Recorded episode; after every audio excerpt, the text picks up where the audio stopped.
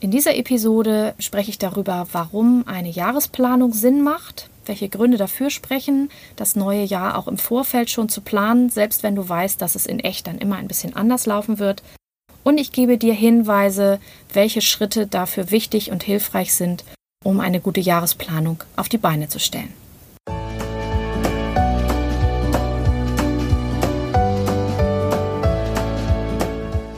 Hallo und herzlich willkommen zu diesem Podcast.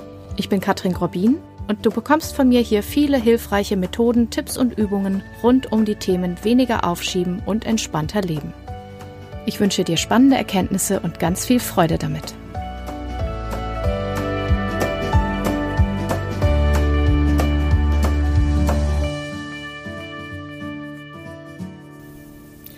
Ja, das neue Jahr steht ja vor der Tür und damit auch ein Thema, was die anderen lieben und die anderen vielleicht sogar hassen, das Thema Jahresplanung. Und ich muss gestehen, ich als alte Scannerin, was ein Scanner ist, erzähle ich dir nochmal in einer anderen Episode, aber ganz kurz gesagt sind das Menschen, die vielseitig interessiert sind und sehr kreativ und auch ein bisschen sprunghaft und äh, spontan unterwegs. Ich bin jetzt auch nicht so ein super Fan von Jahresplanung, aber ich habe über die Jahre gelernt, dass es durchaus Sinn macht, wenigstens eine zu mir passende Jahresplanung zu machen. Und das hat ein paar Vorteile, die ich dir als erstes einmal vorstellen möchte. Das eine ist, äh, je komplexer dein Alltag ist und dein Jahr ist, umso wichtiger ist es, dass du da Dinge tust, die dir helfen, nicht den Überblick zu verlieren.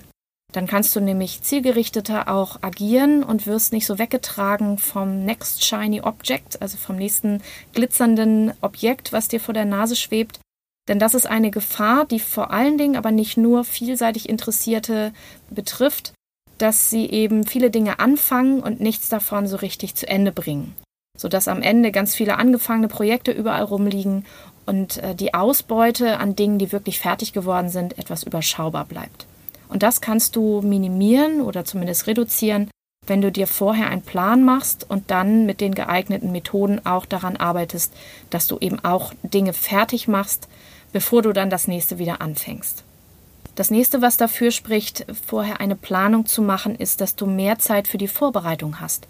Das heißt, du wirst nicht so sehr davon überrascht, dass plötzlich der Tag X schon in drei Tagen ist, sondern ja, du hast genug Zeit. In deinem Kalender stehen idealerweise Erinnerungen drin, die dich eben rechtzeitig dazu bringen, daran zu arbeiten, was dazu führt, dass du weniger Stress hast und dass das Projekt, was du da gerade machen willst, mehr Chance auf Fertigstellung und auch gute Qualität hat.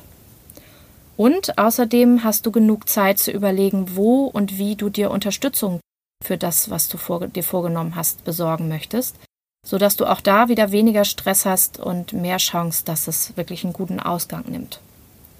Außerdem führt eine Planung zu einem besseren Fokus und weniger Überraschungen, auch un unliebsamen Überraschungen. Und du kannst natürlich, wenn du einen Plan hast, auch zwischendurch mal eine Auswertung machen und eventuell eine Kurskorrektur vornehmen. Wenn du also feststellst, dass das eine Projekt viel länger dauert, als du dachtest, kannst du entscheiden, ob du so weitermachst oder was du verändern kannst um eben das Projekt besser voranzubringen, was du vielleicht runterfahren musst, um mehr Zeit zu haben oder welche Unterstützung du brauchst. Dafür brauchst du aber natürlich irgendein Messinstrument und das ist zum Beispiel ein Plan, in dem steht, bis dann und dann wollte ich das und das schaffen und dann siehst du, ob es geklappt hat. Das führt dann auch dazu, dass du weniger unter Aufschieberitis leidest, denn du kannst dir weniger ein X vor ein U vormachen, also dir weniger einreden, dass das schon noch irgendwie läuft und dass es irgendwie klappen wird, wenn du es wirklich als Zahlen auf dem Papier siehst. Dann gibt es manchmal so einen kleinen heilsamen Schreck, dass du merkst, oh, so spät schon und ich habe noch gar nicht alles geschafft, was ich wollte. Und dann kannst du gegensteuern. Das bringt auch den inneren Schweinehund oft auf Trab, wenn er mal so ein paar Daten sieht. Das kann also auch helfen, dass du weniger aufschiebst. Und dadurch steigert sich dann die Chance, dass du dein Projekt auch vernünftig zu Ende bringst. Spricht also jede Menge dafür, auch eine Planung zu machen. Wie genau, dafür gebe ich dir jetzt ein paar Anregungen und wie immer gilt, dass du das natürlich auf dich und deine Bedarfe anpassen kannst, sodass es gut zu dir auch passt und harmoniert. Der erste Schritt, den ich vorschlage, ist, dass du das Jahr, das ja, wenn man von Anfang schaut, recht lang aussieht, in passende Abschnitte unterteilst. Du kannst zum Beispiel die zwölf Monate nehmen und dir eine Monatsplanung machen Wenn du jetzt sagst, das ist mir aber zu detailliert oder ich habe da noch keinen Überblick, kannst du es auch anders aufteilen, zum Beispiel in vier Quartale oder vier Jahreszeiten. Ne? Winter, Frühling, Sommer, Herbst, Winter nochmal oder ja, Halbjahresplanung. Es gibt da verschiedene Möglichkeiten. Schau mal, was für dich passt und äh, wo du das Gefühl hast, damit habe ich einen guten Überblick. Dann würde ich als nächstes die festen Termine eintragen. Das hängt auch davon ab, wie dein Leben ist. Wenn du also zum Beispiel Kinder hast, die an irgendwelche Ferien gebunden sind, dann solltest du unbedingt die Schulferien mit eintragen oder wenn das zu deinem Beruf gehört. Vielleicht habt ihr irgendwelche Reisen oder Urlaube geplant, dann gehören die auch mit zu den festen Terminen. Oder es gibt vielleicht auch feststehende Projektzeiten. Also bei mir gibt es schon Aufträge, die schon terminiert sind. Da ist schon klar, wo ich da bin und was ich da vorher vorbereiten muss. Das trage ich mir auch als erstes in meinen Plan. Dann gibt es vielleicht noch wichtige Daten, zum Beispiel Geburtstage, vor allen Dingen, wenn irgendwelche Feiern geplant sind. Manchmal gibt es auch runde Geburtstage, die etwas mehr Zeit in Anspruch nehmen.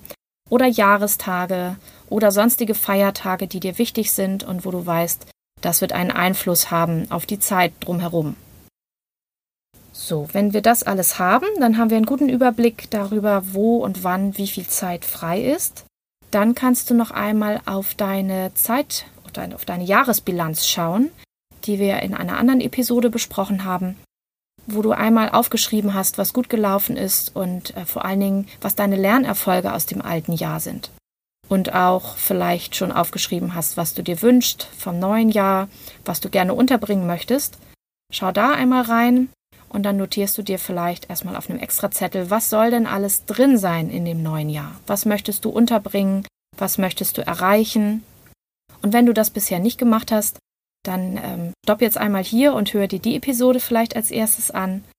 Oder wenn du jetzt noch eine Schippe drauflegen möchtest, dann vielleicht stoppst du auch einmal hier und überlegst dir, was wünsche ich mir vom neuen Jahr, was, welche Projekte möchte ich gerne umsetzen, was möchte ich gern tun. Oder auch, wofür möchte ich mir im kommenden Jahr mehr Zeit nehmen? Was ist das, was mir besonders wichtig ist, dass es im neuen Jahr stattfindet oder dass ich es umsetze.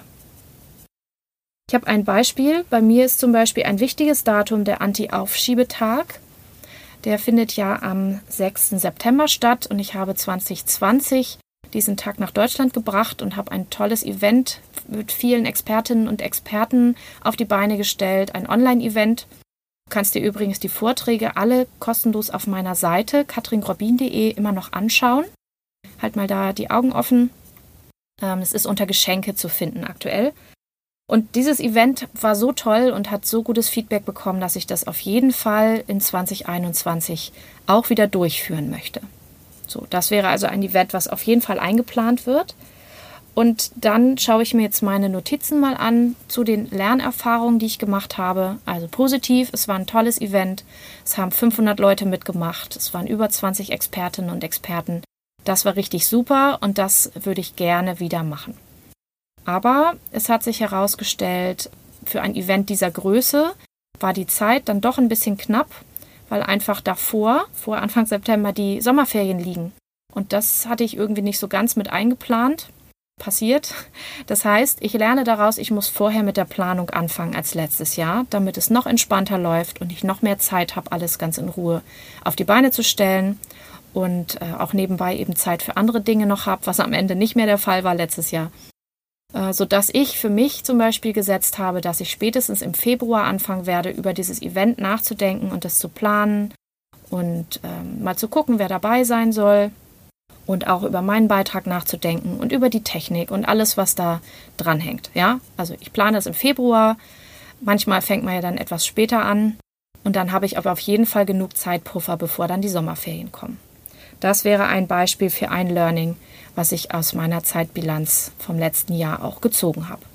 Und das Zweite ist, dass sich herausgestellt hat, dass äh, da es viel mehr Beiträge wurden, als ich eigentlich gedacht hatte vorher, natürlich ein Tag zu kurz war, um sich das alles anzuschauen, sodass vermutlich das Event im neuen Jahr nicht an einem Tag stattfinden wird, sondern an mehreren. Wie genau, das plane ich dann, wenn ich mich daran setze, aber es wird auf jeden Fall ein mehrtägiges Event werden, sodass eben alle, die mitmachen, auch mehr Chance haben, die tollen Beiträge auch in der Zeit sich anzuschauen. So, das wäre ein Beispiel. Und das heißt, ich plane mir ein, im Februar denke ich drüber nach und dann geht es mit der Planung weiter. Du setzt dir vielleicht für die Dinge, die du äh, machen willst, eben Termine. Bei mir steht jetzt der 6.9. halt schon fest. Um und bei 6.9. findet das statt, weil das eben der Tag ist, der Fight Procrastination Day in Amerika. Aber wenn du keinen festen Termin hast, dann schau doch mal, wann ist es realistisch, dass du dieses Projekt oder die Projekte X, Y und Z in diesem Jahr umsetzen kannst. Ne, das hängt davon ab, ob es wetterabhängig ist oder ob andere Dinge dafür erstmal ähm, ja, gegeben sein müssen. Das heißt, du schaust mal, wo bringe ich meine Projekte unter und gibst ihnen Daten. Und dann machst du deine Planung und vergibst zum Beispiel Meilensteine. Also ein Meilenstein für den Anti-Aufschiebetag könnte eben sein, ich weiß das Datum oder die Daten, ein nächster Meilenstein ist, ich kenne die Referentinnen und Referenten, ich weiß, wer dabei sein wird. Der nächste ist, ich habe äh, meinen Beitrag und ich habe alle anderen Beiträge und die Technik stimmt und äh, läuft. Die Anmeldeseite ist da und so weiter. Das wären so Beispiele für Meilensteine, wo ich immer ein Häkchen dran machen kann, wenn ich das erreicht habe. Und um jeden einzelnen Meilenstein zu erreichen, gibt es natürlich verschiedene Schritte, die du gehen musst. Auch da kannst du schauen, was Sinn macht, im Vorfeld einzuplanen. Zumindest grob als Liste, weil wie die sich zeitlich gestalten, entwickelt sich ja oft dann auch, wenn man ein bisschen näher dran ist. Aber wenn du zum Beispiel ein Projekt durchziehst, was du schon mal gemacht hast, so wie jetzt in meinem Fall, dann kannst du eigentlich auch in der Regel ganz gut abschätzen, wie lange die Dinge ungefähr dauern werden. Dann kannst du auch gleichzeitig rückwärts rechnen, wie lange vorher musst du denn damit anfangen. So wie ich gesagt habe, ne, Februar das ist schon realistisch, wenn ich sage, bis August soll das oder bis Juli, ne, ich weiß gerade gar nicht, wann die Ferien sind. Ich habe es noch nicht gemacht, die Planung. Äh, aber bis zu den Sommerferien möchte ich da schon eigentlich fast mit fertig sein. Dann ist es schon realistisch, dass ich damit im Frühjahr anfangen muss, denn sonst wird es schon wieder ganz schön eng. Das alles steht unter der Überschrift, wann wirst du welche Schritte konkret umsetzen. Und du kannst auch einplanen, wann du im nächsten Jahr einmal Zwischenbilanz ziehen möchtest, um zu gucken, wie dein Plan funktioniert hat. Ja, also wenn ich mal schaue, ich werde wahrscheinlich quartalsweise einmal gucken, wie mein Plan hingekommen ist. Bei mir kommen auch immer noch neue Sachen dazu und dann verschiebt sich ein bisschen was. Da macht es schon Sinn, zwischendrin mal zu gucken, wie hat es funktioniert, wo muss ich gegensteuern, äh, wo muss ich vielleicht was umplanen, wenn es etwas ohne festes Datum ist, wo muss ich vielleicht verschieben oder was ist vielleicht auch früher fertig geworden, als ich das dachte. Ja, also im Fazit, eine Jahresplanung äh, kannst du also so machen, dass du erstmal einteilst das Jahr in verschiedene Abschnitte, zum Beispiel zwölf Monate oder vier Quartale, dass du die festen Termine einträgst und die wichtigen Daten, die du beachten solltest bei deiner Planung dann hilft ein Blick zurück auf die Jahresbilanz und auf die Lernerfahrung, die du gemacht hast. Dann kannst du deine Wünsche und Ziele mit berücksichtigen, um dann deine Projekte oder das, was du dir vorgenommen hast, in das neue Jahr in den Kalender einzuplanen. Und für jedes einzelne Projekt macht es dann Sinn, auch noch Meilensteine zu formulieren und eben gegebenenfalls auch schon mal erste Schritte, die du dann gehen willst, um diese Meilensteine und die Projekte zu erreichen. Dann macht es Sinn, zwischendrin einmal eine Zwischenbilanz zu ziehen und zu schauen, wie der Plan funktioniert hat. Wenn ich dich dabei irgendwie unterstützen kann, dann sag gern Bescheid. Ja, ich helfe ja Menschen dabei, weniger aufzuschieben und Planung ist ein wichtiger Aspekt darin. Und auch für den zweiten Teil meiner Tätigkeit entspannter zu leben, macht es durchaus Sinn, auch einen guten Plan zu haben. Also wenn du da Unterstützung möchtest, melde dich gern bei mir und dann können wir auch gerne mal zusammen auf deine Planung schauen. Ich wünsche dir auf jeden Fall viel Vergnügen dabei und viel Spaß und äh, bin gespannt, von deinen Erfahrungen zu hören, wenn du magst. Und wir hören uns in der nächsten Episode. Bis bald.